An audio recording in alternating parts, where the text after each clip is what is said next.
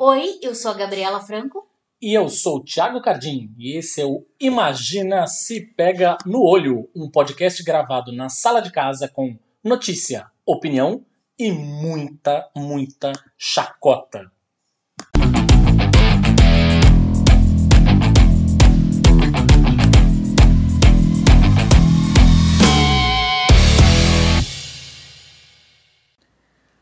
Olá, bom dia, boa tarde, boa noite, como de costume. É você que está aí ouvindo o mais novo episódio do Imagina Se Pega no Olho nas ondas do seu podcast. Seja mais uma vez muito bem-vindo e a gente tem uma notícia muito boa na real, assim, né? Agora tem mais um lugar para você escutar esse podcast que é no YouTube. Exatamente. YouTube. Entre no YouTube agora, neste exato momento, e procure por Imagina se Pega no Olho, você vai encontrar lá o nosso canal, lindo, bonito, cheiroso e gostoso. Você segue. E o quê? Quem sabe se vocês apoiarem a gente também, a gente consegue fazer uns vídeos. É, pois é, tá nos planos, na verdade, né? Mas obviamente, com apoio, a gente consegue tornar Né? Libera tudo muito mais rápido. Pra nós, pra gente conseguir fazer uma, uma captação legal, pra gente conseguir entrevistar pessoas. É isso, gente. A gente não consegue fazer mais coisa porque realmente ia começar a pesar. A gente ia ter que pagar pra fazer, sabe? Tipo, Exato, é. Então, assim, enquanto, enquanto a gente não precisa pagar nada pra fazer o que a gente faz, tá tudo bem.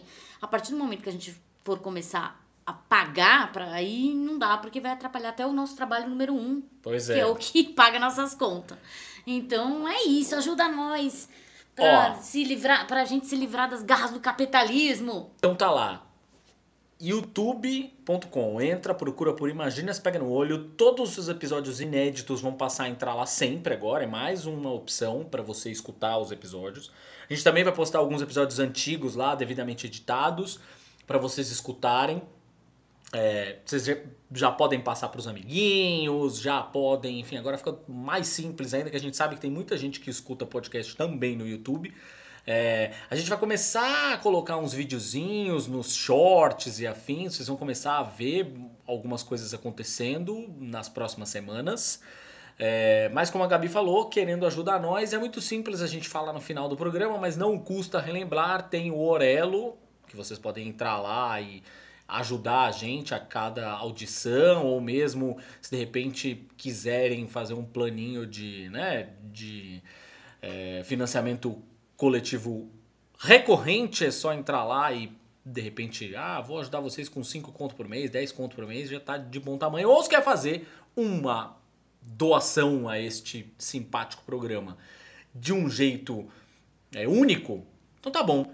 Você entra lá no nosso Instagram, neste exato momento, tá lá um post é, fixado no topo com um belíssimo QR Code. É Aquele QR Code, se você entrar, você consegue fazer um Pix. Olha só, por exemplo, de 10 reais, 15 reais, 20 reais, sei lá. O que o seu coraçãozinho lindo mandar. Tá bom? Então é isso. Começou mais um episódio. Top 5. Bom, o nosso top 5 aqui, como a gente é, está falando no assunto da semana sobre crítica cinematográfica, não só cinematográfica, né, mas crítica como um todo, o papel do cultural. crítico, né? Crítica cultural, que é um aspecto do jornalismo, a gente resolveu inverter o jogo e falar sobre filmes a respeito de jornalismo. Então, top 5 filmes, mas a gente vai aqui com filmes mais contemporâneos, porque claro, tem lá é, todos Cidadão os nomes do Kane, pre... Cidadão é. Kane, todos os nomes do presidente, não sei o que, beleza, Exato, são que a gente clássicos assiste na faculdade, por exemplo. clássicos que você já deveria ter assistido. Se não viu, deveria ver. Enfim, a, a própria convidada do nosso episódio da semana vai falar até um pouquinho sobre isso, né? Mas, de qualquer forma, é, a gente separou aqui cinco filmes bem legais a respeito de jornalismo pra gente comentar. É importante. Uma coisa que a gente quase não fala aqui, mas é importante dizer. O top 5 aqui não necessariamente é um ranking, tá? Assim, do quinto pro primeiro e não sei o que, o primeiríssimo é muito melhor do que o quinto. Não. Os top 5 aqui, nós separamos cinco itens de uma lista que nós achamos que faz sentido e trazemos para vocês. Não é um ranking, tá? Para deixar isso muitíssimo claro. Bom, a gente começa falando sobre O Informante, É, nossa, filme é um de filme 1999. foda. Filme maravilhoso com Russell Crowe. Ele é um ex-pesquisador lá da indústria tabagista, da indústria de cigarros, e aí ele passa aí a sofrer ataques pessoais quando ele toma a decisão de dar a cara dele para bater no 60 Minutes, que é aquele programa de entrevistas lá do, do- da TV americana, é, sendo entrevistado pelo personagem do Al Pacino. E Sim, aí, ou seja, Russell Crowe e Al Pacino. Puta filmaço, né? São dois monstros aí. É, e é baseado numa história real, né? Então foi um- é uma história real que inclusive foi causadora de um, um terremoto na indústria do cigarro nos Estados Unidos e depois obviamente teve ecos, né? Teve impactos na indústria mundial, inclusive aqui no Brasil. Então, o informante. Todos esses filmes que a gente está falando, de alguma forma você consegue encontrar em algum streaming ou você é uma pessoa esperta, inteligente, sabe como encontrar filmes que não necessariamente estão nos streamings. Enfim, né? É, aí a gente vai falar, o próximo filme é O Abutre, que é de Isso 2004. é bem legal com o Jake Gyllenhaal. Aliás, E 2004 não, é- peraí. Não, é- é mais novo. 2014, 2014, olha eu com 2004. E é bem legal porque aí meio que pa- passa, meio que dá uma vibe, tipo Brasil vibes, né? Jornalismo brasileiro vibes, né? Infelizmente. Jornalismo de crimes, né? É, da Atena. Da Atena, esses, é, Cidade Alerta, esses jornalistas aí que você, que escorre sangue da tela e conta a história de ninguém mais, ninguém menos do que um repórter, né? Um cara que, pra correr atrás, de, pra conseguir pauta pros, pro, pro Pras jorna- matérias pras dele, matérias isso, dele, ele começou a ultrapassar uma linha fina, né? Aí que a gente, inclusive, já viu isso acontecer aqui no Brasil. Não sei se vocês já ouviram falar daquele, do, do âncora, de um, de um tipo, de um programa estilo Cidade Alerta, se eu não me engano, em Manaus. É, exato. Exatamente. Que ele se envolveu em crimes, gente. Ele chegou a matar pessoas para poder e ter exclusividade na matéria para levar pro, pro jornal. Então, assim, é essa coisa da ética do jornalismo, da até onde vai, e a, e a briga por audiência. Então, o abutre é uma coisa bem legal. Bom, aí a gente tem, claro, o Spotlight, que é filme ganhador do Oscar, aquela história toda. É, Tem uma galera boa aí também no Tem, elenco. Michael enfim, Keaton. Michael Keaton, Eric Bana, é, que é, é- também é baseado numa história real é, de um grupo de jornalistas do The Boston Globe investigando aquelas denúncias de abuso sexual contra A igreja. é, a igreja católica. Católica. É, e, e foi e de novo é outro filme da mesma forma que o Informante assim é outro filme que causou um, Um rebuliço, um né? rebuliço Na sociedade. E teve um mostra de novo o impacto absolutamente positivo que o jornalismo feito com é, com, Excelência. com excelência, com responsabilidade e tal, e, e sem medo de torcer é, o dedão de alguns poderosos aí, é, o impacto que ele pode ter de fato na, na sociedade. É, e esse filme é muito bom, muito bom, porque ele mostra todo o desgaste do jornalista, todo, toda a pressão que ele sofre, toda a ameaça que ele sofre. Eles sofrem ameaças, né? Contra a vida deles, assim, tipo, então, porra, vale muito a pena assistir. É um dos meus filmes prediletos da vida, assim, tipo, Spotlight. Eu amo Spotlight. Por mais que por mais que às vezes eu tenha ranço do jornalismo, Spotlight, ele me dá um... Opa, foi pra isso que eu, que eu fiz essa porra. Aí a gente tem um outro filme de. Esses dois últimos filmes que a gente vai citar aqui são filmes que, curiosamente, foram pouco falados, né? Enfim, e acho que são filmes. Ambos são super importantes para o momento que a gente vive hoje na sociedade. É, tem um filme de 2019 chamado O Escândalo. Sim. Que fala sobre, na verdade, escândalo, um escândalo de, de abuso sexual que houve num, na redação do, da Fox News. Na verdade, com uma série de âncoras, mulheres, né? Aquelas típicas apresentadoras americanas, todas loiras, Barbies, né? Então, para vocês terem noção de quem faz, quem fazem essas, quem é, das, das atrizes que encarnam essas, essas essas jornalistas é Margot Robbie, Charlize Theron e Nicole Nicole, Kidman. Kidman. Então aí temos um, um, também um trio bem poderoso aí de grandes atrizes falando sobre isso. E aí fala de toda uma aquela malha machista, né, que existe no jornalismo em qualquer profissão, mas também existe no jornalismo. E aí no final ele esbarra um pouco na questão de né, é, do Roger Allies, que era o principal alvo de denúncias do executivo de TV, mais conhecido como Harvey Weinstein, que depois vocês sabem que deu toda aquela treta do Me Too. Exatamente. Né? E falando já Exato. em Me Too, a Exato. gente já puxa para um outro filme. Que é de 2022. Exato, que fala justamente do Foi, escândalo. infelizmente, no fim das contas, lançado no- ainda no rabicho da pandemia, né? É. Então, assim, a gente sabe que, a, a exceção de grandes blockbusters, é, os filmes que foram lançados nesse período sofreram um pouco é, com divulgação e tal, tinham, tiveram pouco espaço no cinema, porque o cinema ainda estava se recuperando, não sei o quê. Mas esse filme, de qualquer forma, merece, tá- já está aí disponível nas plataformas digitais, que é o Ela Disse. Exatamente, chama She Said, é também dirigido por uma mulher, a Maria Schreider. É, se eu não me engano, a Maria Schreider é a mulher, é a mulher do. Era ex-mulher do, do. do Schwarzenegger? Não sei. Não sei se é a mesma. É, talvez não. Não sei se é a mesma Maria. É, exatamente. Mas a questão é, é, ele foi baseado num livro-reportagem justamente sobre o advento do Me Too, né? Que culminou em uma série de, de celebridades denunciando abusos sexuais ligados ao Harvey Weinstein.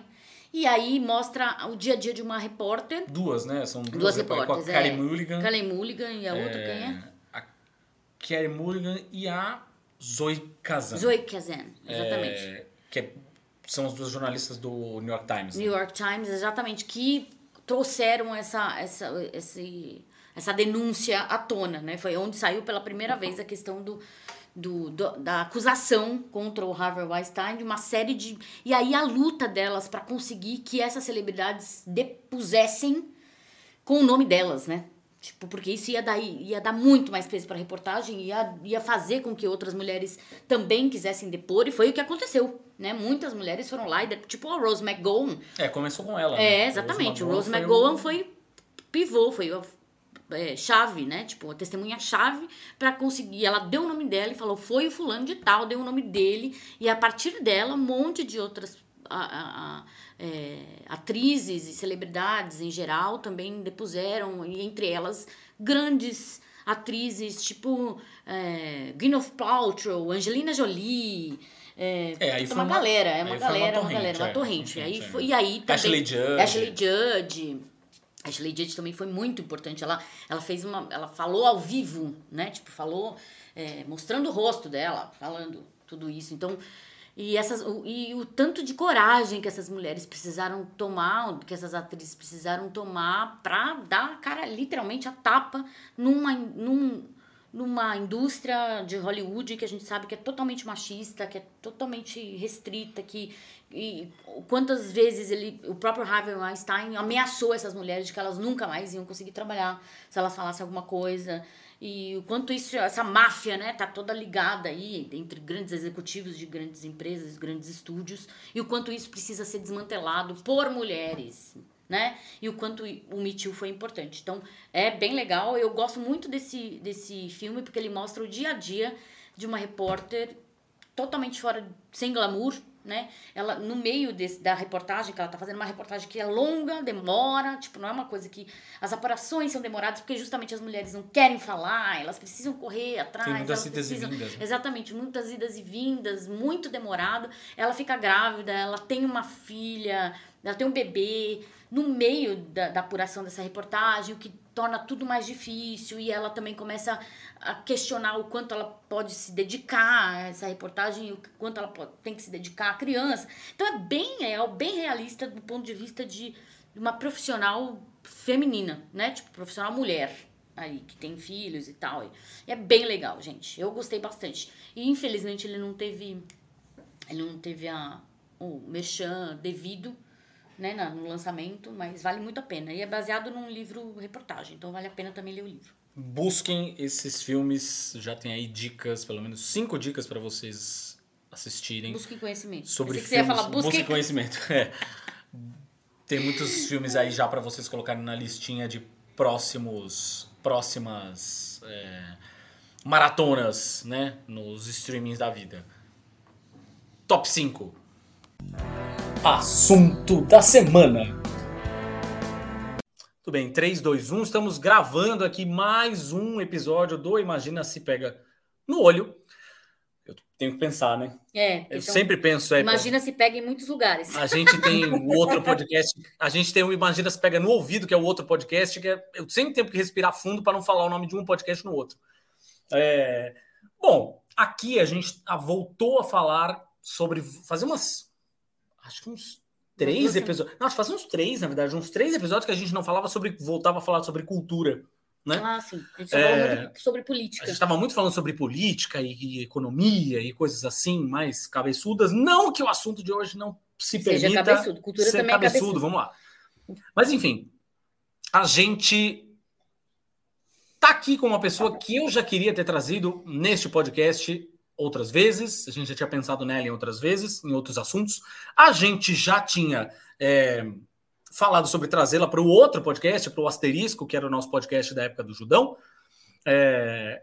Mas finalmente nós a trouxemos aqui e é muito curioso para mim, na verdade, que a gente esteja conversando com ela neste momento, em particular, que eu leio o trabalho dela desde sempre. Sim. É... E, obviamente, nós temos uma relação que não é uma relação só de distante assim, enfim, porque eu trabalhei com o marido dela, então nós estamos mais próximos do que parece. Já nos encontramos em mesa. Se conhece há muitos anos, né? Thiago? Muitos, muito.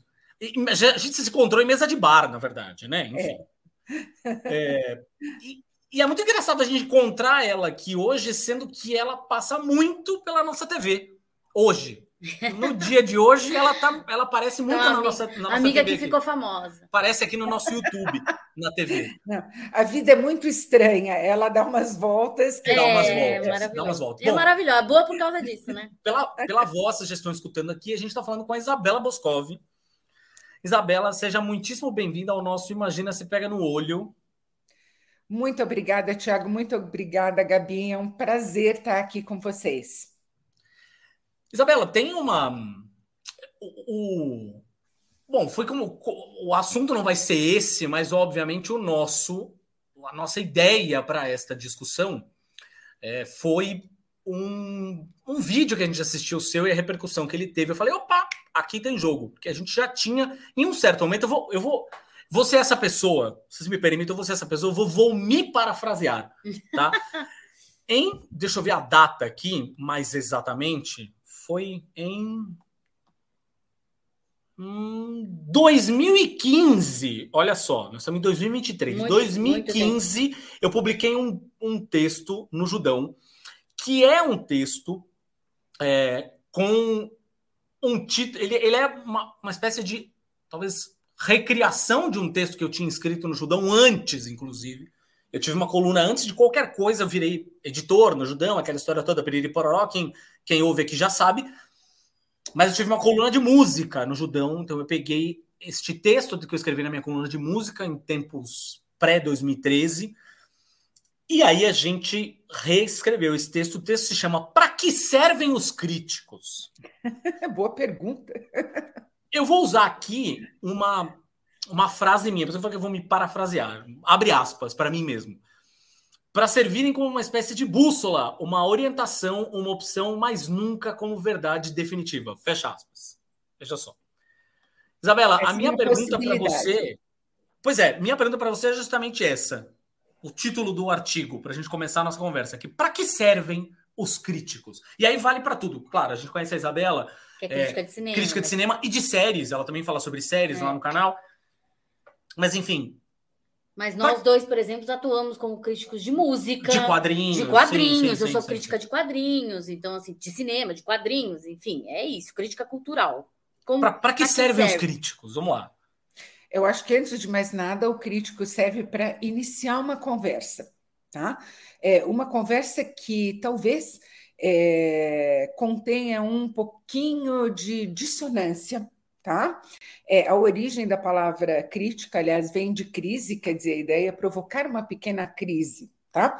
É, não necessariamente, não estou dizendo que o papel do crítico é sempre discordar do, do, do consenso, tá? É, mas é, introduzir outras ideias numa conversa. Eu acho que hoje em dia, por exemplo, é, como tem muito vlog, muita, é, muito canal de, de, de, pessoas que resenham filmes, resenham séries, resenham quadrinhos, tudo mais, é, e essas pessoas são entusiastas, às vezes, é, de alguma coisa que é, é ou de não sei, um, um grupo de super-heróis ou qualquer coisa do gênero, eu acho que as pessoas têm a sensação de que o crítico deve é, falar bem, deve exaltar, deve concordar, deve levar em consideração aquilo que o fã achou é, de tal filme ou de tal série, né? É, e na verdade não é isso. A ideia é uma é uma opinião com uma certa distância, tá? É, o crítico, é, por definição, é, quando a gente faz crítica de fato, no sentido mais estrito da palavra, o crítico não deve ser um fã, tá? De nada. Né? Ele deve ser fã do que ele critica. Eu sou fã de cinema, mas ele não deve ser fã desse ator, ele não deve ser uhum. é, desafeto daquela outra atriz, uhum. ele não deve ser é, louco pelos quadrinhos desta editora ou daquela editora. Né? É aquilo que a gente é, fala, que é, é, aquela expressão que no fim das contas se tornou muito comum hoje né, nas redes sociais. Não tem que fazer parte de um fandom, né? Na não, real é isso. É. Não deveria fazer parte de um fandom, tá? Idealmente, não. É, e ele vai dar uma. Ele vai tentar argumentar a opinião dele, sempre tem que tentar argumentar, mostrar quais são os argumentos, da onde esses argumentos estão saindo, né? E é, ela não é um trabalho é, isento porque ou imparcial, como as pessoas gostam de imaginar, porque essa, qualquer produto cultural é, tem é, uma relação muito íntima com quem está usufruindo dele, tá? A gente leva a bagagem emocional, psicológica, cultural da gente para dentro de uma sala de cinema, para uma exposição de pintura, para um quadrinho que a gente está lendo, uma música que a gente está ouvindo, a, a relação que a gente tem com essas coisas passa por mil é, caminhos que são muito subjetivos também, né? Então não existe isso da crítica técnica fria, isso é um pouco um mito, tá? É, ela pode ser então, técnica. Então você está mas... dizendo, olha só, vou ler o que você está falando, que era a primeira a primeira coisa que as pessoas me perguntam quando eu ah, vou ler aqui a minha crítica, mas a sua crítica é pam pam pausa dramática imparcial? Você fala, porra, como imparcial? Nada na minha vida que é imparcial. Você quer ler uma crítica ou você quer ler a sinopse do negócio? Exato. É, então eu acho que formou-se por causa dessa disseminação, muito canal, muito vlog, muita coisa, é, formou-se essa sensação, uma geração mais nova, é, que não, que não, é, não não usufruiu de crítica, não, não leu crítica quando ela era quase sempre impressa, né? e é. não filmada ou falada em forma de podcast ou em forma de vídeo, é, de que o crítico deve endossar é, a opinião é, que o fandom criou a respeito de, uma, de um certo filme ou uma certa série. Né? É, não, é, como eu falei, idealmente o crítico não deve fazer parte de fandom, tá? É, ele, não, ele, ele leva a bagagem é, é emocional, psicológica e cultural dele para dentro da sala de cinema ou para frente da tela de TV quando ele está assistindo uma série, mas ele não deve levar a. Vou, ó, vou usar a palavra num sentido bem amplo, tá, pessoal? Ele não deve levar a militância dele. Tá? Uhum. Então, é assim: é, eu não devo defender isso aqui a todo custo, entendeu? É uma. É, eu acho que tem um pouco de confusão hoje em dia, e isso gera um bocado de insatisfação no fã, porque quando a pessoa é fã, ela acha que se você está fazendo uma crítica com ressalvas ou uma crítica com muitos pontos negativos de uma coisa de que ela gosta, ela toma aquilo como pessoal. Você está me atacando Sim. no que é mais precioso para mim. Né? Exatamente. É, e isso gera uma reação emocional, às vezes, bem é, exacerbada, é, fora bem, da... bem exaltada. Né? Bem exaltada. Mas, mas não é essa a ideia. A ideia é assim: vamos pensar é, nisso também sob outro. É, sobre outro ponto de vista, de outro prisma, por outro ângulo, né? É, vamos colocar mais ideias aqui e ver o que sai delas. Então, a ideia seria: vamos iniciar uma conversa, né? É óbvio que a gente não pode conversar pessoalmente com cada pessoa que está assistindo um vídeo de crítica ou lendo uma crítica é, em, em, é, em texto, mas tem que se imaginar assim: é uma interlocução, né? Deveria ser uma troca de ideias. É, hoje em dia, uma parte do público fica muito irritada quando as ideias não coincidem com as ideias é, deles, né? Mas é, não é para ter essa, essa reação, assim, entendeu? É uma é, é só para é uma ideia para tentar é, abrir um pouquinho a maneira como se vai pensar sobre uma coisa, como se vai discutir ela, né? Ninguém está atacando ninguém. Eu sei que as pessoas às vezes se sentem né, é, feridas naquilo que é muito precioso para elas, muito importante para elas. Mas não, não é esse o lugar da onde o crítico está partindo. E também não é o lugar onde ele quer chegar. Né? Ou não deveria ser, pelo menos. É, né? Não deveria ofender ser. ninguém e não quer nem ofender o trabalho de ninguém, nem o gosto de ninguém. É, não existe nenhuma obrigação de concordar com uma crítica. Né? Eu acho que nenhum crítico que conhece o trabalho dele espera que as pessoas concordem com ele ou que elas tomem aquela, a, aquela argumentação como a argumentação final. Né? É, então, não, não é, é, difícil falar sobre isso. Hoje dia, porque realmente as reações são muito, é, as reações são muito, é, muito pessoais mesmo. É, né? muito do fígado, né? Direto é, do fígado, é. não cerebrais. É. e eu, eu costumo sempre falar, é assim, raras vezes, ou não, né? Porque infelizmente existem produtos culturais que são muito, muito ruins, que realmente é muito difícil você tirar uma, algum ponto positivo deles, mas muito comumente acontece de ter pontos negativos e positivos numa mesma obra, óbvio. Então, o crítico. É o mais comum, né? É o mais comum, exatamente. É espera-se, inclusive, né? Que, que, que tem esse balanço, que tem esse equilíbrio aí. Então, a gente aponta, ó, a gente vai e fala: olha, é legal nisso, nisso, nisso, nisso. Porém, aí tem um. E o crítico vem com essa luzinha aí em cima de pontos que talvez o, o grande público não não prestasse atenção, que foi o que você falou no começo, né? De chamar, de ver por um outro prisma, de fazer uma crítica, de causar uma crise, né? Uma pequena crise ali, de chegar é. e falar: olha, mas isso aqui também, sei lá, é cópia de uma de um filme do Kubrick, entendeu? Mesmo mesmo enquadramento, mesmo né? mesma sensação. Então, ter essa coisa e a questão do repertório, né, Isabela? Também tem isso.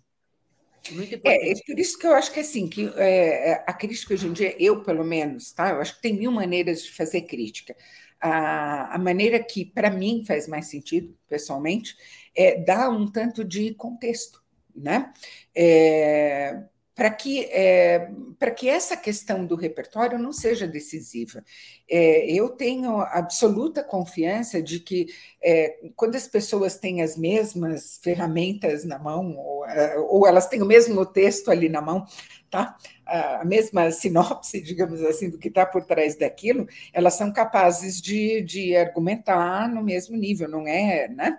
Se a gente fosse é, dizer, ah, mas essa crítica é só para quem tem repertório ou só para quem não tem. Ah, não, é, é, uma maneira de fazer, tá? Mas eu acho que é, a conversa pode ficar mais produtiva quando você é, cuida de fornecer um pouquinho o contexto, de, enfim, de suprir aquele repertório, né? É, senão fica é. hermético, né? É Inclusive, assim, eu sempre faço questão de dizer quando eu estou fazendo, é, por exemplo, uma adaptação de uma que é uma, um filme que é uma adaptação de uma coisa de quadrinhos. Dizer assim, eu não conheço o quadrinho, tá? Então eu não vou dizer, é, não vou falar dele, deste filme, como boa ou má adaptação, porque eu não tenho essa informação. Eu vou falar dele como filme, né? É, o que é engraçado é o seguinte: na verdade, eu acho que as pessoas têm um desejo muito grande de que a opinião delas seja reafirmada. Uhum, é. Uhum. É... Não, infelizmente, não só nas críticas, né? Infelizmente. Não, não só nas críticas. Eu acho que é uma coisa que está assim, tá no espírito do tempo hoje em dia. Isso vale para qualquer área em que as pessoas estejam, que as pessoas estejam discutindo ou comentando, né? Pode ser política, pode ser economia, pode, como vocês Exato. estão falando, pode ser cinema, pode ser séries. As pessoas gostam de ter a sensação de que a opinião delas está sendo validada ou reafirmada. Tudo bem, é lógico, é muito reconfortante isso acontecer, não tem nada de errado com, com isso. Mas você não pode querer que a, pessoa que está fazendo uma crítica é, necessariamente, é, automaticamente endosse a sua opinião, até porque Veja só, a gente está falando com é, um canal que, é, no meu caso, por exemplo, é super feliz, estou com mais de 700 mil inscritos. É óbvio que eu não vou conseguir, não, não vou nem tentar, tá? não, faz parte do, não faz parte do meu briefing ali é, contemplar as opiniões dos outros, mas nem que eu quisesse seria possível, porque é óbvio que vai haver muitas correntes de opinião diferentes entre tantas pessoas. Né? Exato. Né? É, mas é engraçado isso de querer reafirmar, porque assim, às vezes, então eu faço é, uma crítica de um filme, como eu falei, uma adaptação de um quadrinho. Eu não conheço o quadrinho, eu estou só falando é, do filme, o que o filme me pareceu. Daí vem um monte de comentários assim, mas você não pode, porque nem se deu ao trabalho de conhecer o material base, e se você tivesse lido, você saberia que a adaptação é péssima, que isso ou aquilo. Daí é, falam, não, filme é filme, quadrinho é quadrinho, uhum. uma, cada coisa tem que se sustentar por si só. Por si só. É, mas daí vem, é, daí eu falo de uma outra coisa, por exemplo, falo assim, olha, eu sei que isso aqui não é uma adaptação muito boa, mas que a gente poderia levantar vários pontos negativos, mas eu curto, eu gostei, eu me envolvi, é, é, eu até usei essa frase no vídeo dessa semana, as coisas é, que me agradam nisso aqui me agradam muito mais do que as coisas que me desagradam são capazes de me incomodar. Então, eu não estou racionalizando, estou só dizendo, nossa, eu curti, para mim foi legal, né? É, e daí as pessoas é, vêm com o argumento contrário, entendeu? Você não deveria é, emitir opiniões que são é, subjetivas porque você é uma crítica. Então, é, ah nossa. Né? Decidam, pessoal. na é. verdade, é, né, é, não é decidam, pessoal. Na verdade, vem desse, desse sentimento que eu acho que é muito é, geracional mesmo, né? É, das duas, três últimas gerações, de que é, de que opiniões é, contrárias é, é, são uma, são uma, uma maneira de, de agressão até, eu acho que as pessoas entendem até como pessoa de agressão, é, que é muito desconfortável conviver com uma contrariedade, né?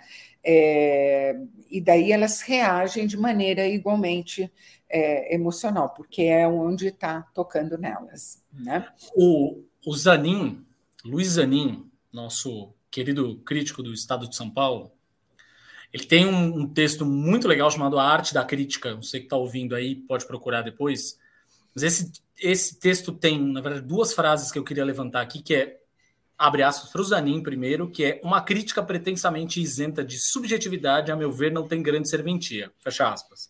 Só que aí ele levanta, aí é ele, ele próprio abre aspas para outra pessoa, um sujeito, talvez vocês conheçam, chamado Oscar Wilde, que diz que toda crítica é uma espécie de autobiografia. Quer dizer, a gente coloca muito de nós Sim. na obra, Porque que é aberta. é aberta, né? No fim das Sim. contas. Então, tem muito disso, né? Ou seja, uma crítica, ela. Um, Ela nunca vai ser imparcial, ela vai ter sempre opinião, é o que se espera, uma boa crítica tem que ter opinião. Mais dois, uma crítica nunca vai ser igual, idêntica à outra. A crítica da Isabela vai ser diferente da minha, que vai ser diferente da do Zanin, que vai ser da, diferente da da Gabi, que vai ser diferente da do Merten, que é outro crítico que eu amo, aliás, são os dois críticos que eu mais leio, a Isabela e o Merten são os que eu mais leio.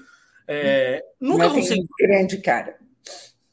Nunca vão ser iguais, né? Porque o, o repertório de quem tá escrevendo. As histórias é. são diferentes. O repertório de quem está escrevendo é diferente, né? Escrevendo Olha, tem tanta coisa que entra em jogo é, no que você. Por isso que assim, é, eu tento é, explicar para as pessoas, eu não estou decretando, eu não estou dando um veredito é, sobre um filme ou uma série, né? Eu estou aqui argumentando, mas é, de maneira nenhuma eu estou invalidando qualquer outra opinião ao emitir a minha, né?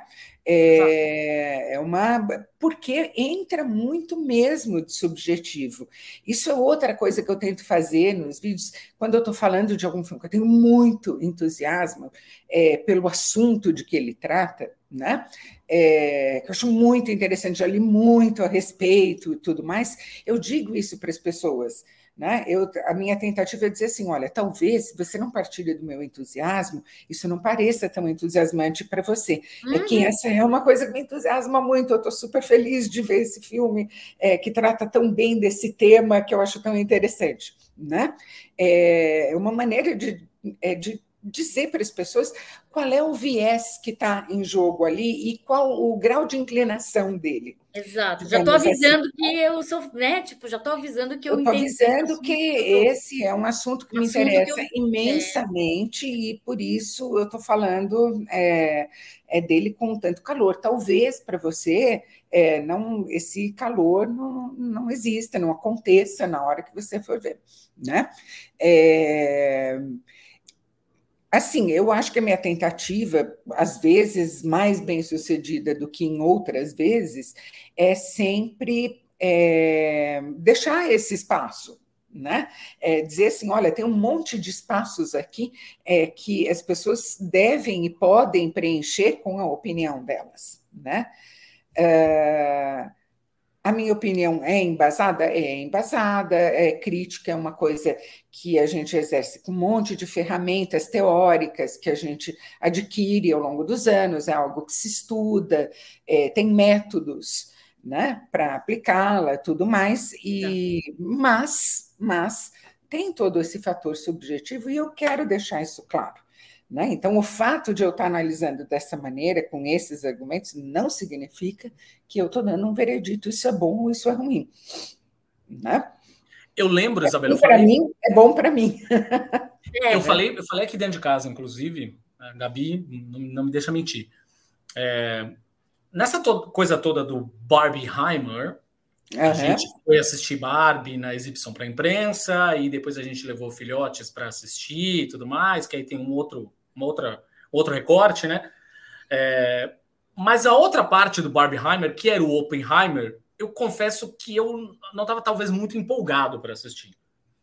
Gosto do Nolan até a página 2, tenho algumas questões, enfim, mas é, eu não estava muito empolgado até ver o seu vídeo. Eu assisti o seu vídeo, a hora que eu assisti, eu falei, ok, acho que agora eu quero ver esse filme. Acho que agora eu tenho real, real vontade de assistir esse filme.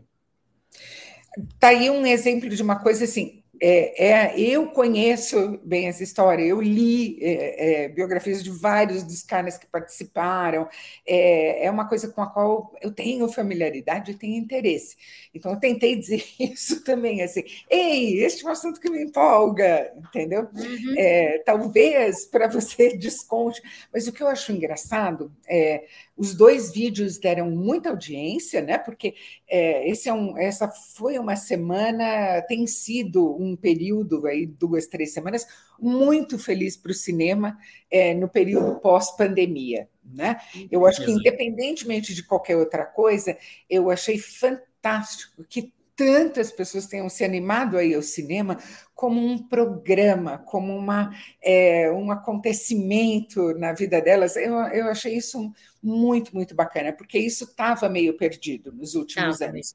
Mesmo antes da pandemia, o streaming já tinha tirado é, esse caráter é, um pouco da ida ao cinema. Né?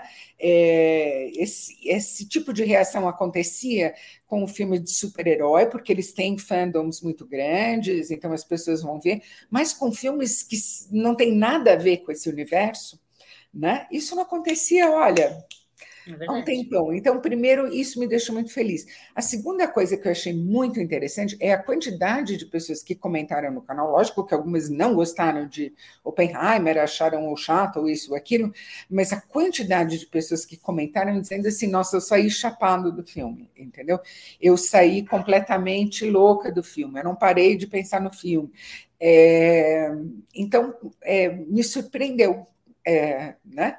É, eu achei muito bacana isso, eu, porque ele não é um filme, lógico, Barbie é um filme muito acessível, né? É muito fácil. Muito didático. Gostando ou não do filme, é. ele é um filme que é, é dá muita brecha, né?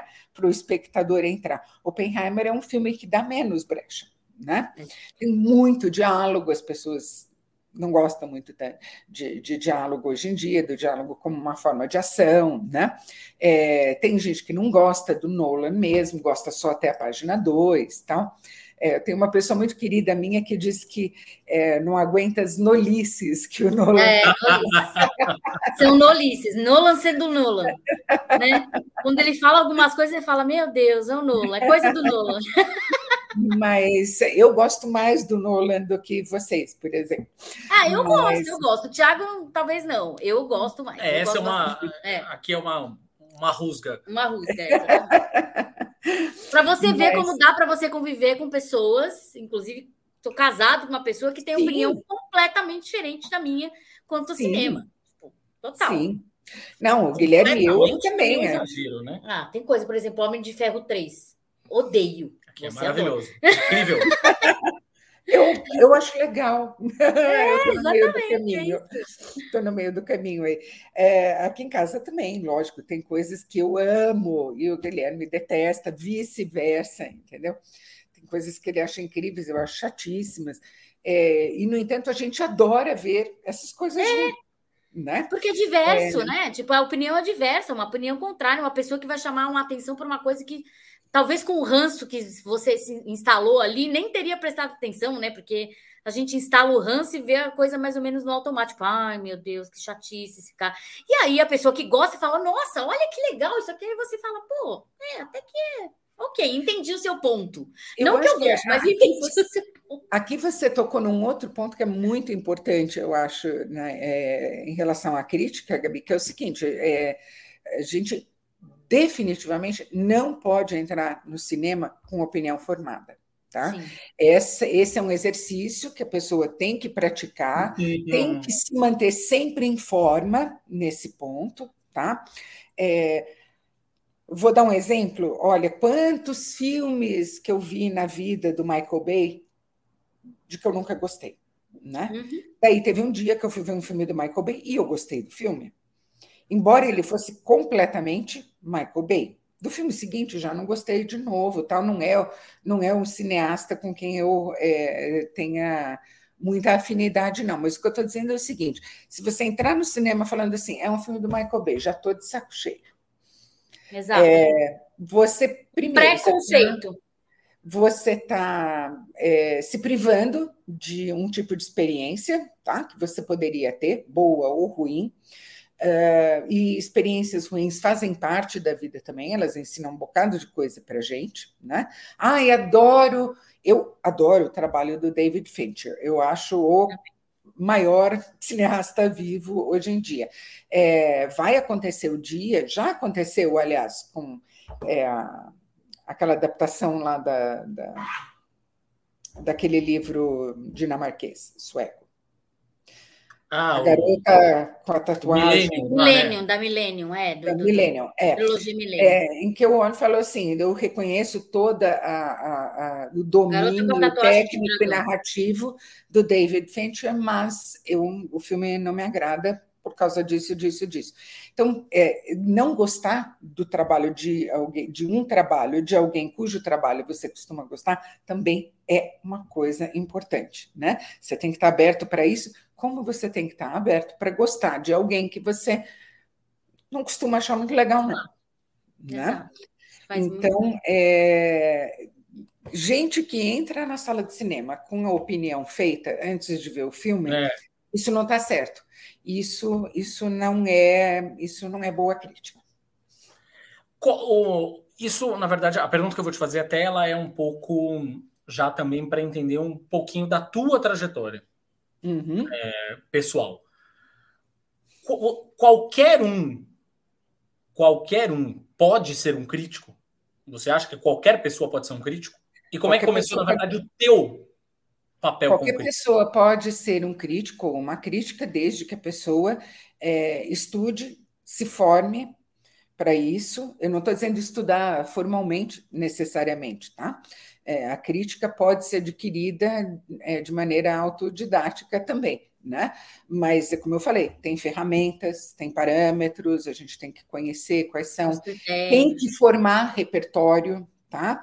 É, ser crítico de filme feito só de 2010 para cá não rola, entendeu? Daí, é assim, eu não estou querendo ser. É, é, não estou querendo discriminar o trabalho de ninguém ou diminuir, mas dizer assim, é, toda arte, mesmo que seja uma arte que se mistura tanto com entretenimento como o cinema, né?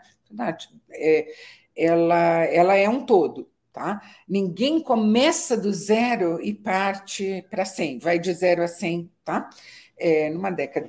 É, as coisas que estão sendo usadas hoje em dia por alguns cineastas são coisas que foram descobertas 100, 120 anos atrás, foram formatadas, é uma sintaxe que foi feita é, por outras pessoas ali atrás. As pessoas que estão fazendo filmes hoje em dia, se elas gostam também de ver filmes além de fazer, elas estão usando muito do que foi feito antes delas. Antes delas. Não é apropriação, é é um tecido, tá? É da onde a gente corta é, a coisa. Cada um recorta de um jeito, mas é um tecido, é um todo, tá? Todo mundo tem que aprender com todo mundo. É, o David Fincher aprendeu tantas coisas com outros cineastas também, antes de até se tornar o cineasta que ele é. Né? Hoje, outras pessoas aprendem com ele e usam coisas que aprenderam com ele. Então, é, a gente tem que conhecer de onde veio essa experiência toda. Né? É, a gente tem que ter uma visão panorâmica dela, a gente não pode olhar só um recorte, tá? porque esse recorte vai ser falso. Uhum. A gente vai achar que é uma novidade aquilo que definitivamente não é, que é uma revolução aquilo que está sendo feito há pelo menos 80, 90 anos. é, tá? Então, essas, a gente tem que ter um sentido histórico do cinema também. Da, e olha, eu estou falando cinema e não estou falando TV, porque eu acho que essa distinção hoje em dia acabou se tornando, é, em alguns aspectos, irrelevante. Tá? É, tem coisas que séries fazem que são altamente cinematográficas, são totalmente cinematográficas. Então, eu estou falando é, em geral, não estou isolando um do outro aqui, tá? Mas tem que ter um sentido histórico. Senão, é, então, sim, qualquer pessoa pode ser crítica, mas não basta sair falando o que acha, só isso. E como começou a Isabela crítica? Hum, começou indo no cinema é, eu comecei a ir no cinema sozinha, é, eu matava aula para ir no cinema, com 11 anos, eu comecei a matar aula. para ir no cinema. Uh, eu era boa aluna, não tinha problema, ninguém, eu, ninguém notava que eu não. Ah. Então, mas lógico, eu assim, era um colégio na região da Paulista, eu não gostava. É, então, eu tentava sair dele o tanto quanto eu conseguisse fugir. E, obviamente, eu não tinha muito como consultar o horário de sessão, onde o que está passando, não sei o quê. Então, eu ia, bom, hoje eu vou tentar naquele, hoje eu vou tentar nesse, né? E eu ia ver qualquer filme que, que eu estivesse passando. E é um barato, porque, assim, São Paulo tinha muito só tinha cinema de rua, né? não tinha shopping center. Então, a coisa mais fácil do mundo era você assim: vou entrar no cinema. Né? Você entrava no cinema para escapar da chuva, você entrava no cinema porque estava calor e lá dentro ia estar tá fresquinho, você entrava no cinema porque você estava passando na rua e o cartaz te interessou. Era uma coisa muito casual, fazia muito parte do, do dia a dia mesmo. Né? É, e assim, eu não estava nem aí se eu ia entender o filme ou não. Eu lembro direitinho que o primeiro filme que eu fui ver era o, foi justamente o primeiro filme do Pasolini, o Acatone, Injustiça Social. Eu tinha 11 anos. Pasolini, 11 anos ainda assistindo Pasolini. Eu não entendi nada do filme, mas eu amei do mesmo jeito entendeu? E essa é uma outra coisa. É, é as pessoas querem que tudo esteja muito explicadinho para elas. É, é, é, tem muita gente que se irrita se não está acompanhando ali para e passo né, o que está acontecendo na tela com ela. Eu, é, eu acho isso irrelevante. Assim. Isso é, é bem característico, bem característico do cinema americano, em tese, né? Tipo, não que cinema europeu não tenha isso, mas o cinema americano exacerba essa, essa, expli é. essa explicação. É um cinema explicadinho. Né? É, que é um é. saco. É um cinema muito explicadinho e é o cinema que a maior parte das pessoas é, vê no Brasil. É né? É o, é o que se vê em maior quantidade. É, eu não me incomodo nem um pouco se eu não estou acompanhando a coisa, não peguei da primeira vez, não entendi. É, é toda uma experiência. De outro jeito, entendeu? É, toda uma experiência. Tem uma, tem uma reação epidérmica, às vezes, com um filme é, que ultrapassa qualquer coisa que você possa racionalizar, possa colocar em palavras. É, é muito interessante isso, e eu adoro essa experiência. É, ela é cada vez mais rara, lógico, porque a gente vai. É, os anos vão passando, você vai vendo cada vez mais filme, vai lendo cada vez mais, e é difícil você ser pego assim completamente a deriva dentro de um filme, né? Mas eu ainda adoro quando isso acontece. Nossa, maravilhoso. maravilhoso. Concordo é, totalmente. Não precisa entender tudo, pode passar por cima da sua cabeça na boa. É, se a experiência está sendo interessante, e interessante, é. aí pode, inclu, pode incluir é, sensações como incômodo, é, nervoso, aflição, repulsa, pode incluir tudo isso. Se está sendo interessante, está valendo. Né? Ah, é, ah. Ainda mais no filme do Pasolini teve todas essas reações. Aposto. Absolutamente todas. Não, juro, eu não entendi nada. Na verdade, é um filme tão. É, depois, muitos e muitos anos depois, eu descobri que é um filme assim. Que é, era o primeiro filme dele, o Pasolini era uh, autodidata também. E e ele filmou de uma maneira que ninguém conseguia montar aquele filme. Nossa. A única pessoa que se arriscou a montar o filme foi um dos maiores montadores do século XX, o Tonino Guerra, né, que pegou e falou: Não, eu dou um jeito nisso aqui. Mas, na verdade, nem o Pasolini nem o Tonino Guerra devem ter entendido muito bem o que eles estavam fazendo também. Então, por que eu deveria me incomodar? Exato, exato. Por favor. Né? E tem tantos filmes, eu já assisti tantos filmes que eu gosto do filme, eu, a história nem me bate tanto, mas a estética do filme é tão legal, e aquilo me bate tanto, a, o, a montagem do filme é totalmente diferente, a trilha sonora, tem tantas, né?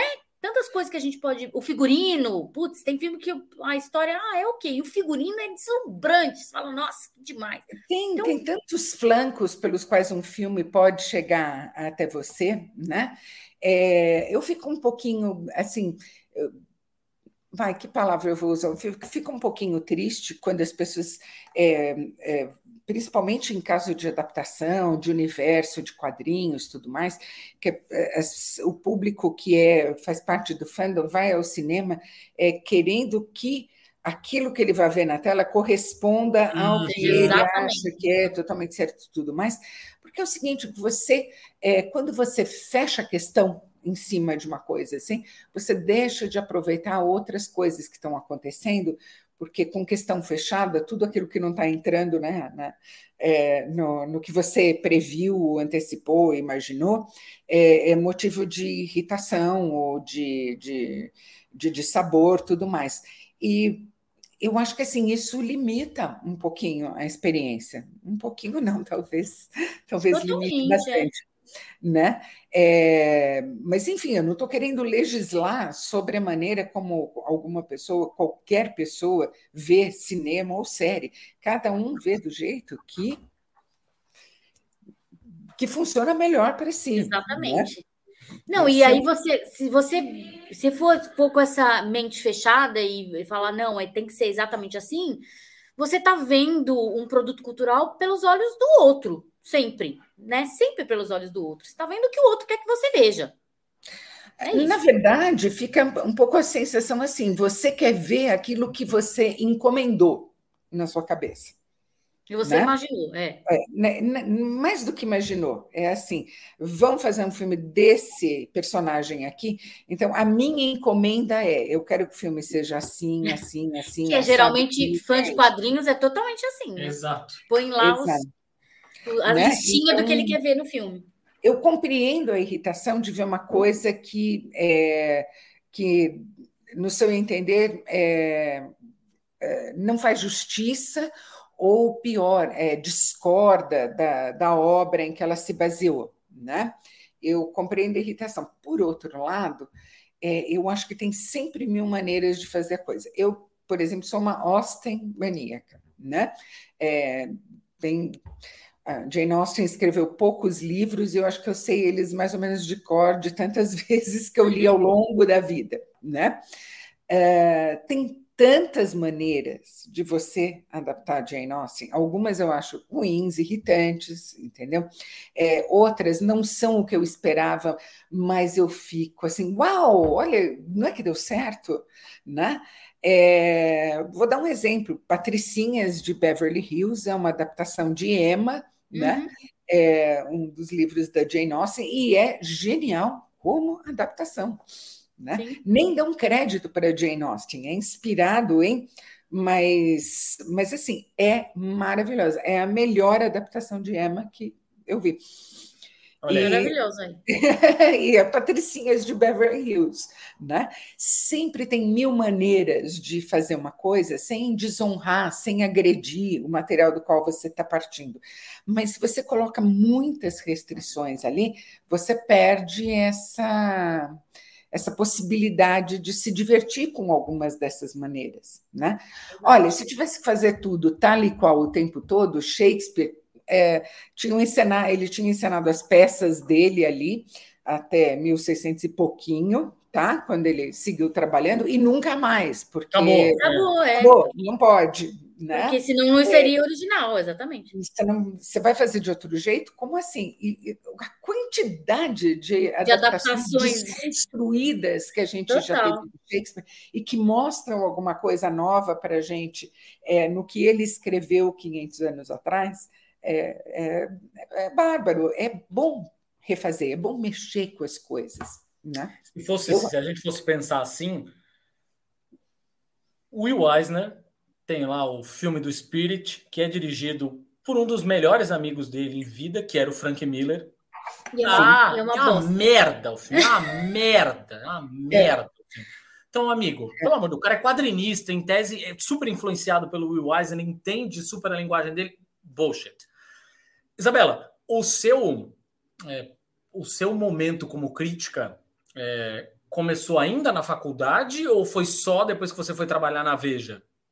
Não, foi, foi. É, eu comecei uh, do, nos anos em que eu trabalhei na, na Folha de São Paulo, hum. os últimos. Eu, eu, tive duas passagens pela Ilustrada, foi o, foi o lugar pelo qual entrei, depois fui para várias outras editorias, e daí foi o lugar pelo qual saí.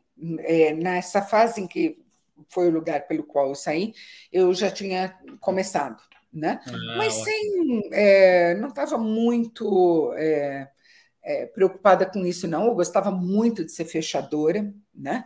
Eu tinha sido repórter, estava é, como fechadora e gostava bastante é, da, da, atividade. Mas daí me convidaram para ir para a revista 7. Ah, e, é verdade, você passou pela Sete, é verdade. É, verdade. Eu fui redatora-chefe da Sete durante cinco anos, né? E aí, lógico, a coisa ficou totalmente dirigida para isso. De lá, depois que a Sete foi vendida e eu não fui com ela para o lugar em que ela ia, é... eu durante uns meses eu bestei ali por uns lugares da Abril, depois fui para Veja e na Veja ali ali fiquei, né? Quanto tempo mesmo? Aí, como staff, 16 anos, é, juntando o período de staff e colaboradora, uh, 23 anos. Uau, uau. É. Você nunca chegou a fazer cinema, efetivamente? Não, não tenho nenhuma vontade. Ah, então significa que o crítico não é um artista frustrado, é isso? Pois é. Essa é a pergunta que eu mais ouço. Não, é a segunda pergunta que eu é. mais ouço. A primeira é do crítico tem que ser imparcial e depois o crítico é um artista é frustrado. É um cineasta frustrado, é. exatamente. não, não, não tenho nenhuma frustração nesse sentido. Tive a oportunidade de experimentar um pouquinho na época que eu estava na faculdade, na ECA. É, a única coisa de que eu gostei é, na prática foi montar é, acho que eu tenho meio alma de editora mesmo, é. redatora e editora, então montadora é, tinha a ver, eu achava um trabalho muito interessante, uma parte muito interessante do trabalho. Mas assim, vontade de ah, vou ser montadora, vou ser a próxima Thelma Schumacher, não mesmo. Né? Eu sozinha num lugar escuro vendo é, fotograma passar. Fotogramas. Obrigada. Não. É, então, não, não tenho nenhuma frustração nesse sentido. Deve ter pessoas que têm? Sim, deve ter. Deve ter gente de todos os tipos fazendo crítica, com todos que chegaram à crítica de mil maneiras diferentes. Essa talvez seja uma delas. Certamente não é a minha. Né? Muito bem. Como você enxerga essa diferença entre. Bom, tem uma parte histórica e, obviamente, depois tem uma parte mais técnica aqui, né? Como a Isabela saiu do impresso para ir para o YouTube? É a primeira coisa assim que, que eu te pergunto. E já complementando isso, como é que você enxerga justamente essa diferença entre ser crítico numa plataforma e na outra? Ou não tem diferença alguma? Olha, uh, primeira parte da pergunta, qual era mesmo? a história. Como história, você como se você saiu, saiu, de lá e foi para o YouTube? É, tá. Olha, quando, quando o online começou a virar uma parte muito importante do, é, do trabalho dos jornais e revistas, né? É, isso lá no final de 2007, a Veja falou: ah, precisamos ter vídeos e tal. O que, que você acharia de fazer resenhas de filmes em vídeo?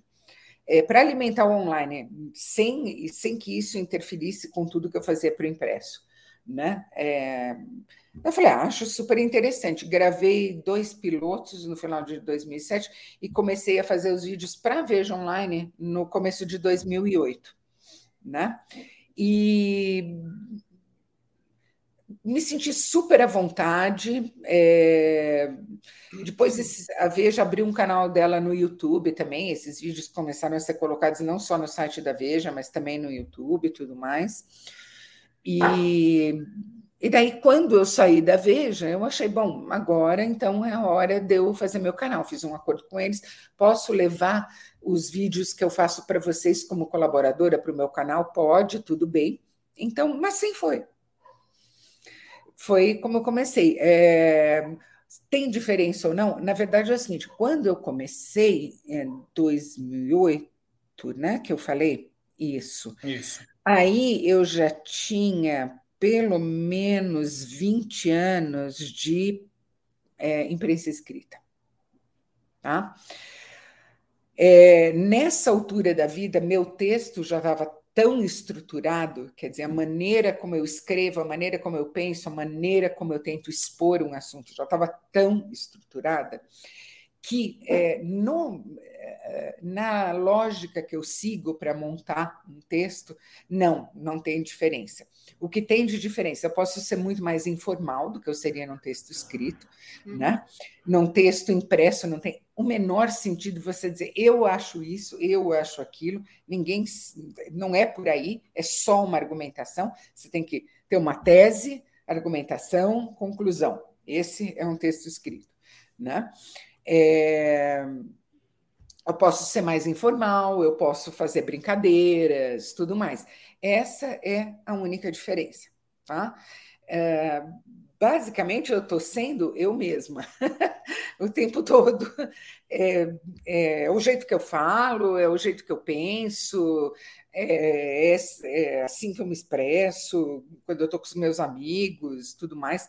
Então, não tem diferença nenhuma. É, na construção do texto, tem uma diferença enorme na maneira como eu manifesto esse texto. É mais ou menos por aí. Não sei se deu para entender. Muito. Muito. E como foi a reação? Porque assim, o feedback do impresso para o digital é outra, é um capítulo à parte, né? Totalmente. E aí, no começo que... nem era tanto, né? Ah. Porque o canal era pequeno, tinha poucos vídeos, tinha poucos inscritos, você não sente o impacto. É... Rede social não era uma coisa tão dinâmica quanto é hoje em dia. Eu acho que assim, quando o Twitter se popularizou, essas coisas se aceleraram muito, né? O Facebook era uma rede um pouco mais lenta no, uhum. na maneira como ela construía. É, grupos de opinião. É, mas a reação é muito é, é, muito mais é muito imediata, é, ela atende muito mais ao pessoal, é, tanto é, para o bem quanto não para o bem, né? E, e, e, tem uma coisa que é, pessoalmente ainda me causa nunca, eu nunca pretendi ser uma, uma pessoa que alguém reconhecesse na rua, nada disso. É, então, essa é uma parte complicada para mim, né? É, o fato de que é, você está muito mais exposto. É. Sim. Né? Em todos os sentidos. Essa é uma parte que, para mim, ainda é difícil é um pouquinho mais difícil. É, imagina. Virado, imagina, a gente, num, num, último encontro, na verdade, em que a gente estava. Nossa, foi quando a Gabi conheceu o, o, Guilherme, inclusive. É, a gente estava conversando sobre isso e até ele falou: pô, a Isabela virou figurinha do WhatsApp, olha aqui. Aí começou a mostrar as figurinhas. É. É. É muito louco isso, né? É. Ou seja... É muito estranho, é muito estranho. É, é assim, é alguma coisa que aconteceu, sei lá por quê, entendeu? Eu nunca vou, eu nunca vou conseguir entender como aconteceu, por que aconteceu. Foi muito bom para mim, fez o canal crescer muito, né? É, foi muito interessante mas eu não saberia dizer para uma pessoa: olha, você quer que aconteça isso, então faz assim, sabe? É, porque foi totalmente inexplicável. Assim, não né? tenho a menor ideia de como. Eu acho que muito disso também, assim, analisando assim muito friamente, assim, muito de pronto, eu acho que muito, Isabela, tem a ver com o que a gente estava falando dessa nova geração. Eu acho que eles não estavam acostumados com esse tipo de crítica né, com o seu tipo de com a, postura, com a postura que você tem, exatamente como você falou, eu tenho um texto estruturado, eu tenho uma tese, eu defendo, que é uma que é coisa que o jornalista faz, que a gente é do nosso dia a dia. Mas eu acho que, como eles estão muito acostumados com críticas passionais, né, que não seguem muito um, um roteiro firme e estruturado, eu acho que eles falaram, nossa, olha o que ela falou ali, é, é, virou meme, tipo, virou meme. Achei engraçado que virou meme. Olha, eu não sei, eu não saberia dizer, assim, eu não tenho é, material. Exato, é, não tem uma pesquisa quanto a isso. Mas, assim, é, se for isso, então eu acho super bacana saber é, que tem pessoas que é, mais jovens que gostaram da experiência é, de ter um ângulo diferente pelo qual olhar uma coisa, que talvez não fosse, é, que é, gostaram da experiência de ter mais informação sobre aquilo que elas estão vendo no filme e acharam que isso contribuía é, para a experiência delas de ver o filme. Eu, eu acho isso super legal. Se for por aí, me deixa felicíssima, assim, né? Eu acho que tem que, acho que tem que ser assim, né?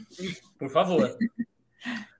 Para a gente ir encaminhando para os nossos minutos finais aqui da conversa, é, considerando o que a gente tem hoje agora, né, em termos de cenário de consumo de conteúdo, é, plataformas possíveis, a tal da inteligência artificial, é, é Qual que gente, você acha? A gente mal tem a natural e quer. exato. Sim, exatamente. A falta da natural. Qual, qual que você acha que é o papel do, do qual você acha que qual é o papel? Não, a gente perguntou no começo para que servem os críticos. Qual era o papel dos críticos? Então vamos lá. Qual você acredita que pode ser daqui para frente o papel de um crítico?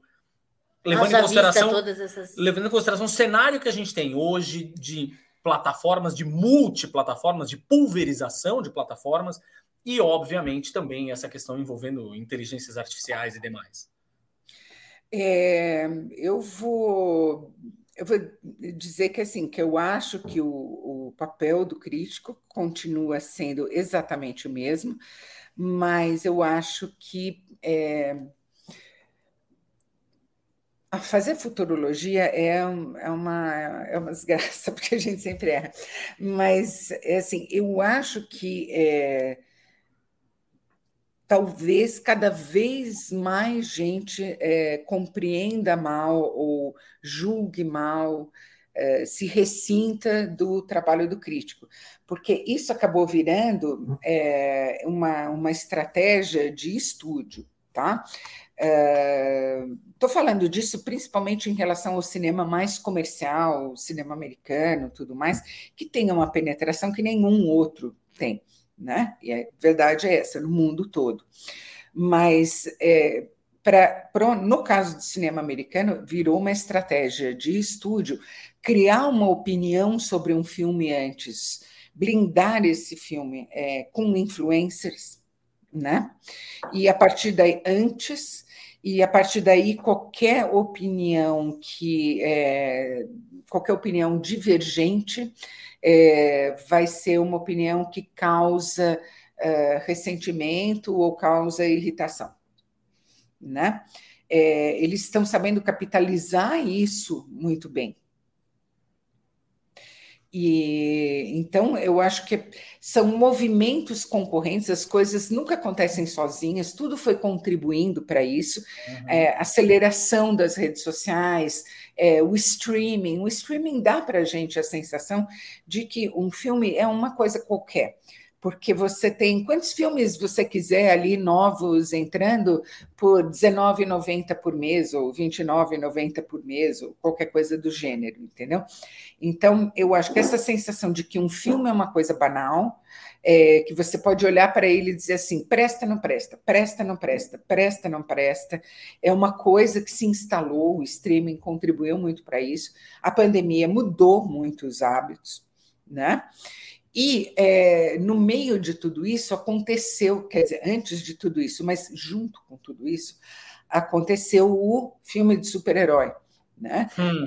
galvanizou o público, né? É, se tornou o cardápio principal de uma parte muito grande do público.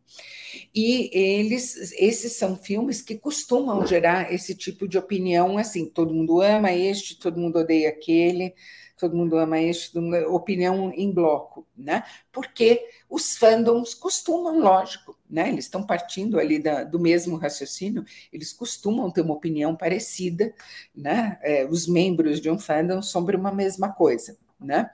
Então, é, eu acho que tudo isso se somou, né?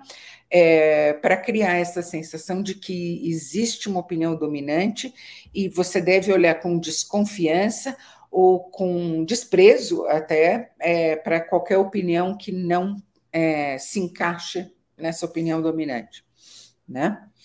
É, volta e meia alguém escreve em comentário no canal, ah, só você falou bem disso. Sim, ok.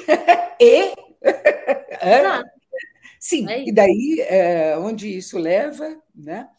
É, então, ou só você falou mal disso né? Volta e meia isso acontece. É, então, eu acho que o papel continua sendo o mesmo, a maneira de fazer, é, por mais que os formatos mudem, eu sei lá qual vai ser o próximo formato, crítica holográfica, qualquer coisa assim, é, é, for, os formatos variam, mas a, a, estrutura básica da coisa é a mesma, o método é o mesmo, mas eu acho que cada vez mais vai ser de. Vai ser talvez é, desgastante fazer esse trabalho, Né? A gente tem o um caso de um crítico muito importante nos Estados Unidos, o Wales Scott, que já é, desistiu, abandonou o crítico sim, do New York Times, né? e escreveu um pequeno manifesto dizendo né, como essa, essa tirania da opinião consensual como estava tornando impossível o trabalho, tudo mais. Eu não tenho essa mesma.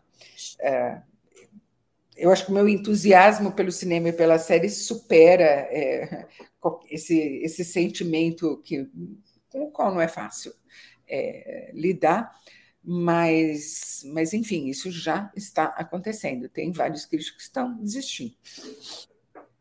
Né? Porque é um virou um ambiente, é, é, dependendo do caso, pode ser um ambiente hostil.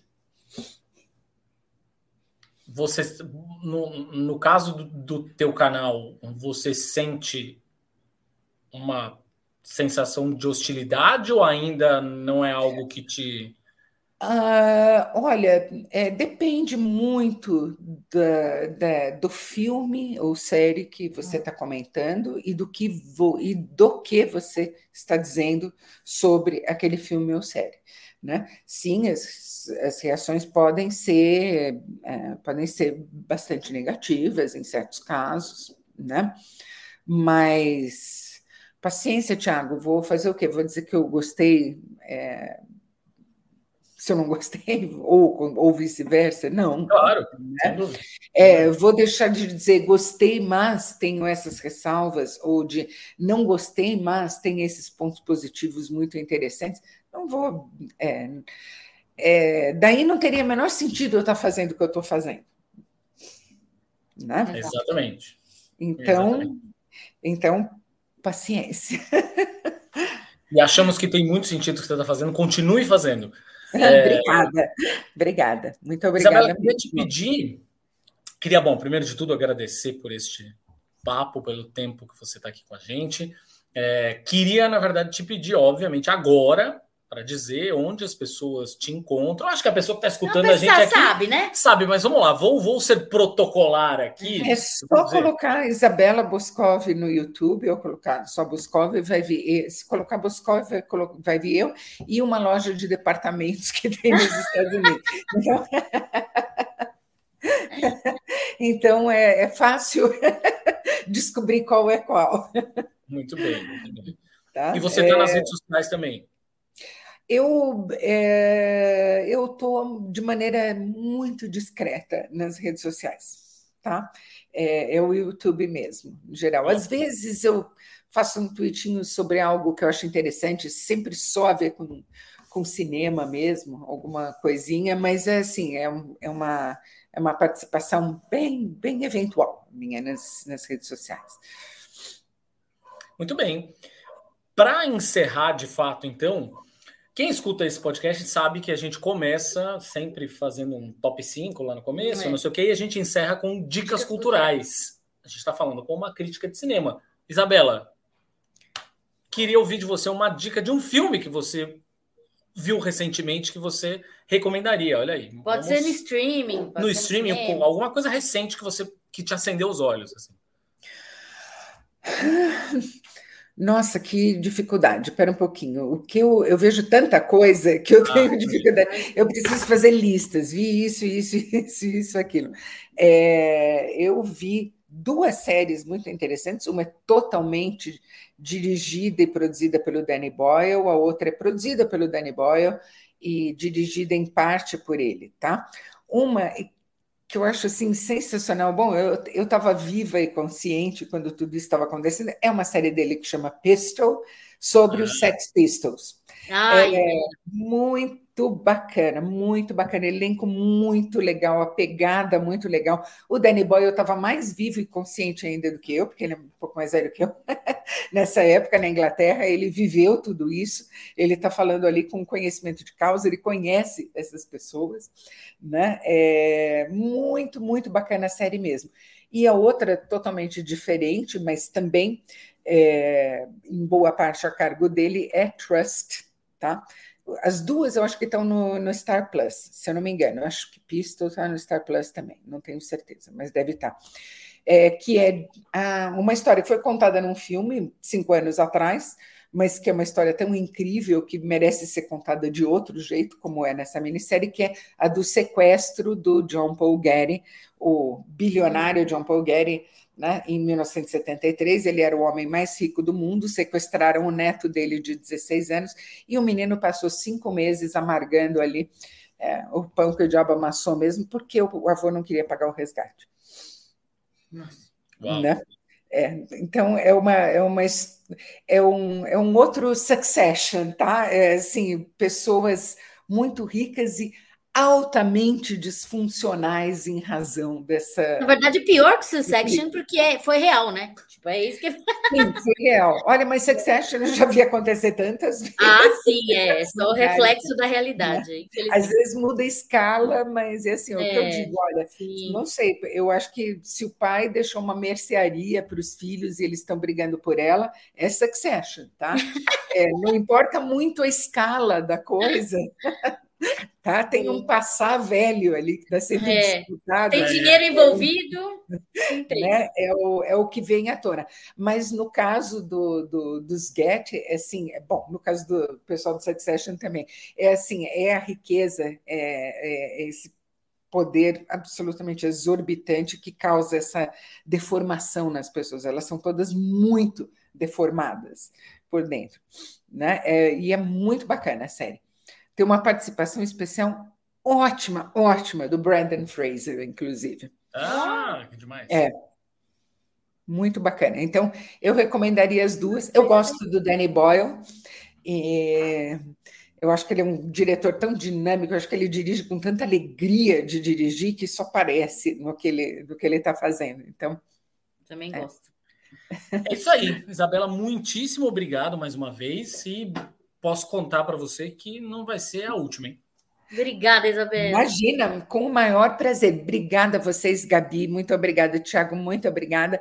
Uma delícia conversar com vocês, né? Tiago, conheço de longuíssima data, mas a Gabi eu estou conhecendo agora. Prazer. Obrigadão. Tchau, gente.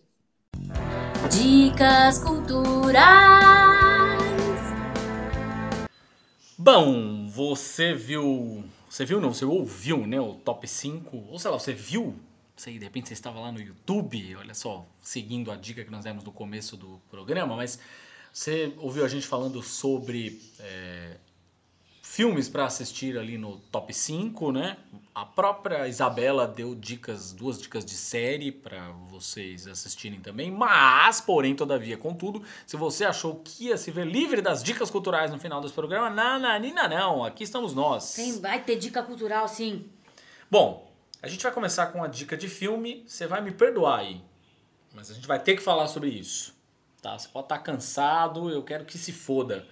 O filme é o filme da Barbie. Vá assistir o filme da Barbie. A não ser que você seja o calvo do Campari, que aí eu quero mais é que você se foda em dobro. Você não deveria nem estar escutando esse programa, inclusive. Mas, de resto, vá assistir o filme. É não é um filme para criança, vamos lá, a gente já, já falou sobre isso. Exato. Tem até outros. É, tem texto meu, tem texto da Gabi lá no Gibizila. É, a Gabi participou de um outro podcast a respeito, que a gente vai divulgar também, a respeito do filme da Barbie.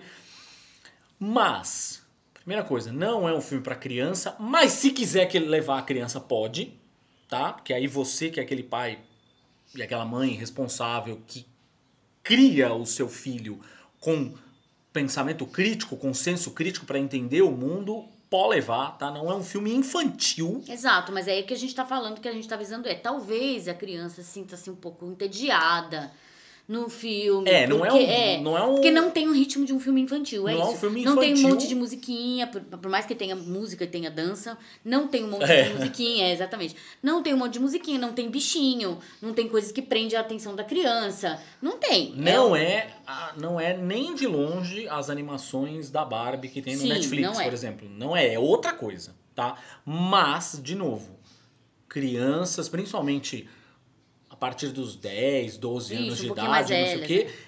Seria essencial assistir esse filme. Crianças, eu tô falando, que não falando só meninas, tá? Eu estou falando meninos também. Meninos, principalmente. Tá? Principalmente, se você tem um filho menino, leve para assistir Barbie. E, e, e detalhe importante: Com isso a gente complementa dizendo, também não é um filme só para mulheres, é um filme para todo mundo, Pra todos. tá? Sim, todas as pessoas têm que assistir esse filme. É, Não é o filme que vai salvar o mundo, não é o filme que vai acabar, Acabar com, com com- o com machismo. o machismo no mundo, que vai salvar o feminismo. É um filme produzido por uma grande corporação, sim, a gente já sabe. Meu texto, o texto da Gabi lá no Gibizila falam a respeito disso. Tá? É um filme que é produzido pela Warner, em parceria com a Mattel, duas grandes empresas, eles têm os, os, os objetivos deles, aí é óbvio que sim. Não sejamos tontos, não sejamos inocentes. Alienados. Porém, porém, é muito importante que se diga que muitas daquelas discussões que estão ali no filme, às vezes até didáticas demais, explicadas de, de um jeito bem explicadinho, assim, bem esfregado na sua cara, são muito importantes pro mundo que a gente vive. Exato. Ponto. Eu, eu vi muitos amigos homens saírem do filme, falaram que saíram do filme reflexivos. Então, assim, às vezes, gente, às vezes não, eu acho, na minha percepção da coisa, conhecendo o homem como eu conheço, mas é o seguinte: precisa desenhar. No caso, precisou fazer um filme, entendeu? Porque a gente falando, os caras não entendem. Então precisou a Greta Gerwig, abençoada seja, é, fazer um filme para explicar para os caras como que é ser uma mulher hoje em dia, o que, pelo que a gente passa, o que, o que que o machismo faz com homens e com mulheres. Qual o papel disso? No que que isso, no que que isso destrói a nossa sociedade? Então precisou fazer um filme. Todos eles saíram do cinema reflexivos, não tendo a real dimensão do que que é o assunto. Então assim, vale muito a pena. É didático, é isso. É didático, é uma coisa didática. Sabe aquele é um filme para se para se passar em escola. Espero que é, futuramente Barbie seja passado em sala de aula. É isso. É isso aí. É, bom, aí a gente também vai embarcar em outro hype aqui. A gente demorou para terminar de assistir, mas é um outro hype recente aí. Que vale para um caralho, que é Os Outros, série que está no Globoplay, série brasileira que está no série Globoplay. foda, foda, foda. Ela meio que pega uma. um- um- Na verdade, a exemplo de narrativa, ela pega- meio que segue a linha do Treta, daquela série que a gente também falou aqui, da Ali Isso. Wong, né? E do cara que faz o Invencível lá, esqueci. O o Steven. Yeun. Steven Yeun. Exatamente, Ali Wong, Ali Wong Steven Yeun, que é mais voltada. Inclusive, todo o elenco tem peso, muitos atores e atrizes asiáticos, né? Tipo, orientais ali, é bem legal por conta disso. E, e é- ele segue mais ou menos a linha do, do treta. Então, tipo, como uma, uma ação aparentemente isolada, um, um, um arroubo escalona para um. e vira uma, uma, uma coisa que a gente nunca poderia imaginar. É, mas no fim das contas, é um, é um- é- obviamente eles fazem isso com os outros de um jeito totalmente, Totalmente Brasil. Brasil, É exatamente. Brasil. Totalmente ambientado ao Brasil. Totalmente. Ali é um- Que você sabe que aquilo poderia acontecer. É, Total. Você olha e fala, meu Deus, isso poderia acontecer. É um microcosmo de um É. condomínio no Rio Na Barra, é, que tem pessoas de classes sociais variadas, Diferentes, assim. É, e é, na verdade, uma, uma série que cujo roteiro dá voltas de tal maneira que você não consegue imaginar o que vem no próximo episódio, não consegue de que maneira as coisas podem piorar, mas elas não pioram. tá ligadas, exatamente. E eles conectam coisas de tal forma naque, n- nesses, nesses episódios que eles conseguem te surpreender e tudo faz sentido. Tudo faz absolutamente sentido. Assim, tem lá o É vizinho que é super exatamente. é, conservador, bolsonarista e o caralho. Machista. É, machista, saca? Então, assim, tudo aquilo é o mais puro suco do Brasil. Adriana Esteves tá incrível. É, William Cortaz William Contras, nossa, William também Contras tá tá in- incrível. incrível. também. O Eduardo- Eduardo, Stablish, cara, ele tá. Que, pra quem você não tá ligando o nome da pessoa, Eduardo Stablish é o antigo Fred Mercury prateado lá do, do, do Pânico, lembra? Olha o que o cara virou, você não tem noção do que. o Tá bravinho? É, esse daí. Você não tem noção do que monstro de dramaturgia que esse cara é. Incrível. Eu fiquei, assim, uma grata surpresa. Eu Fiquei surpresa do modo muito positivo com a performance dele em os outros. Muito, muito mesmo. Cara, é foda, foda, foda. A série tá no Globoplay. Aí a gente tem um quadrinho, a Gabi até participou de um evento, na verdade, para falar, é, para ajudar a divulgar esse quadrinho que foi lançado aqui no Brasil, chamado Amazonas Abolicionistas e Ativistas, que é Tá. escrito pela Mickey Kendall e é desenhado por Eida Miko, é uma, uma pessoa de gênero fluido. É, que foi lançado pela editora Selman, que é uma das editoras do grupo editorial Pensamento. né? Pensamento. É, é um quadrinho muito legal, assim. É um- ele segue um pouco a linha do que eu tenho costumado chamar de quadrinho documentário, sabe? É, ou seja, ele, na verdade, é uma história...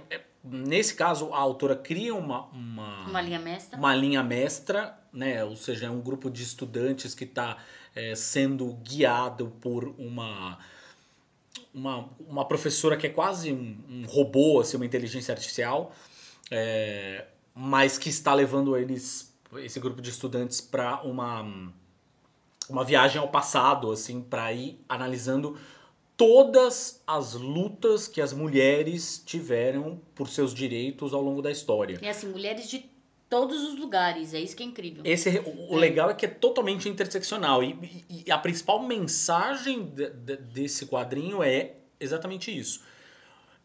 A luta, neste caso, quando a gente está falando pelos direitos das mulheres, né? Enfim, todas as lutas têm. a- Essa mensagem vale, né? Mas aqui está falando especificamente sobre os direitos das mulheres. É, a luta pelos direitos mulheres, se não tiver recorte, recorte de classe, recorte de raça, recorte, é uma luta inócua.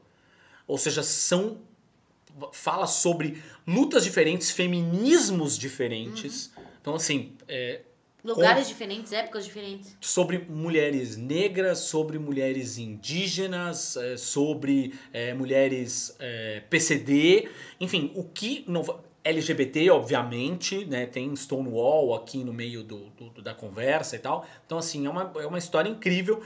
É um recorte que é um recorte global, claro. Então, não, não tem foco no Brasil, mas de qualquer forma é uma puta aula, uma puta aula de história, assim, incrível. Amazonas, abolicionistas e ativistas. E aí, como eu falei, né, de hype. A gente falou, "V- vamos entrar no hype, vamos falar assim do filme da Barbie que faz sentido com relação ao hype. Vamos falar dos outros que sim faz sentido. O hype é justificado.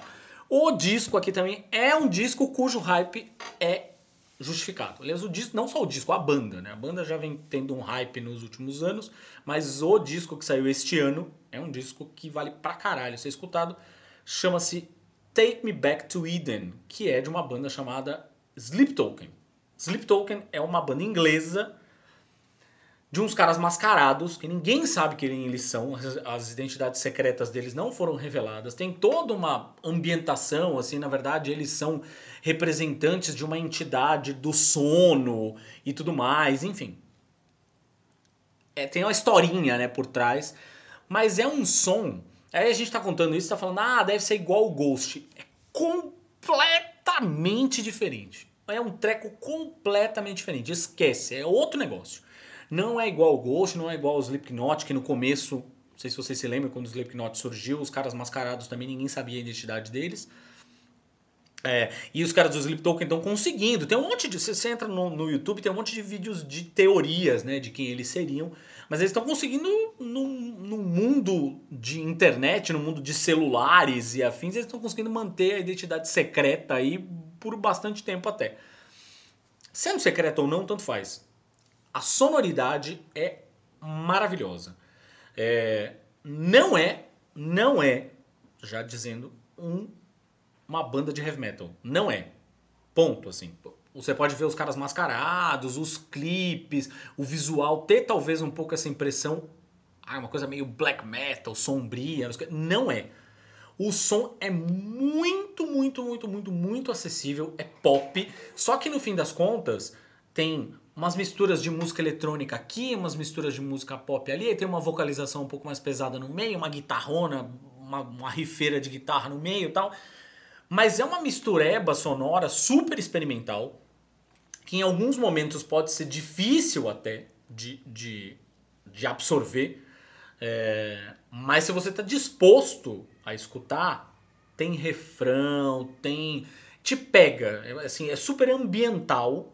É, é uma, uma coisa que você está escutando, tem uma, é uma sonoridade que você acaba entrando no clima, sabe? É, tem o cara cantando limpo, com o tecladinho tal, e você inevitavelmente acaba se, é, acaba se vendo capturado por aquilo. Quando você menos percebe, você tá lá, hum, uma música é um pouco mais difícil do que a outra, tal, essa aqui já é um pouco mais acessível, não sei o que. Quando você vê, você escutou o disco, tá escutando o outro, tá vendo os clipes, e como disse o Moita lá do canal Heavy, Heavy Talk, é, ah, em um certo momento você foi apanhado pela maldição do Sleep Token, não tá conseguindo mais parar de ouvir a música. Take Me Back to Eden do Sleep Token, já tá aí em tudo que é plataforma. Obrigado por ouvir mais este episódio do Imagina se Pega no Olho. Você escuta este podcast em tudo quanto é feed possível. Estamos no Spotify, no Deezer, no Google Podcasts, no Apple Podcasts, na Amazon Music, é só escolher. Ah, é, e também a gente tá no Orelo, que é aquela plataforma que inclusive paga a gente a cada play que vocês dão por lá. Ajuda nós a ampliar ainda mais o trabalho por aqui, investindo em vídeos, newsletter, o pacote completo de conteúdo não deixa de seguir também as nossas redes sociais. A gente está no Instagram, no Facebook e no Twitter. Ah, e também temos Imagina Se Pega no Ouvido, nosso podcast filhote, que é um talk show musical com quem vive de música a respeito de suas paixões musicais. Também está aí no seu feed favorito. É só procurar pelo mesmo olhinho do Imagina, só que com duas orelhinhas. E para quem curte cultura pop, a gente escreve sobre filmes, séries, quadrinhos, música, jogos e tudo mais lá no gibizila.com.br. Era isso. Um beijo. Um queijo. E até o próximo episódio.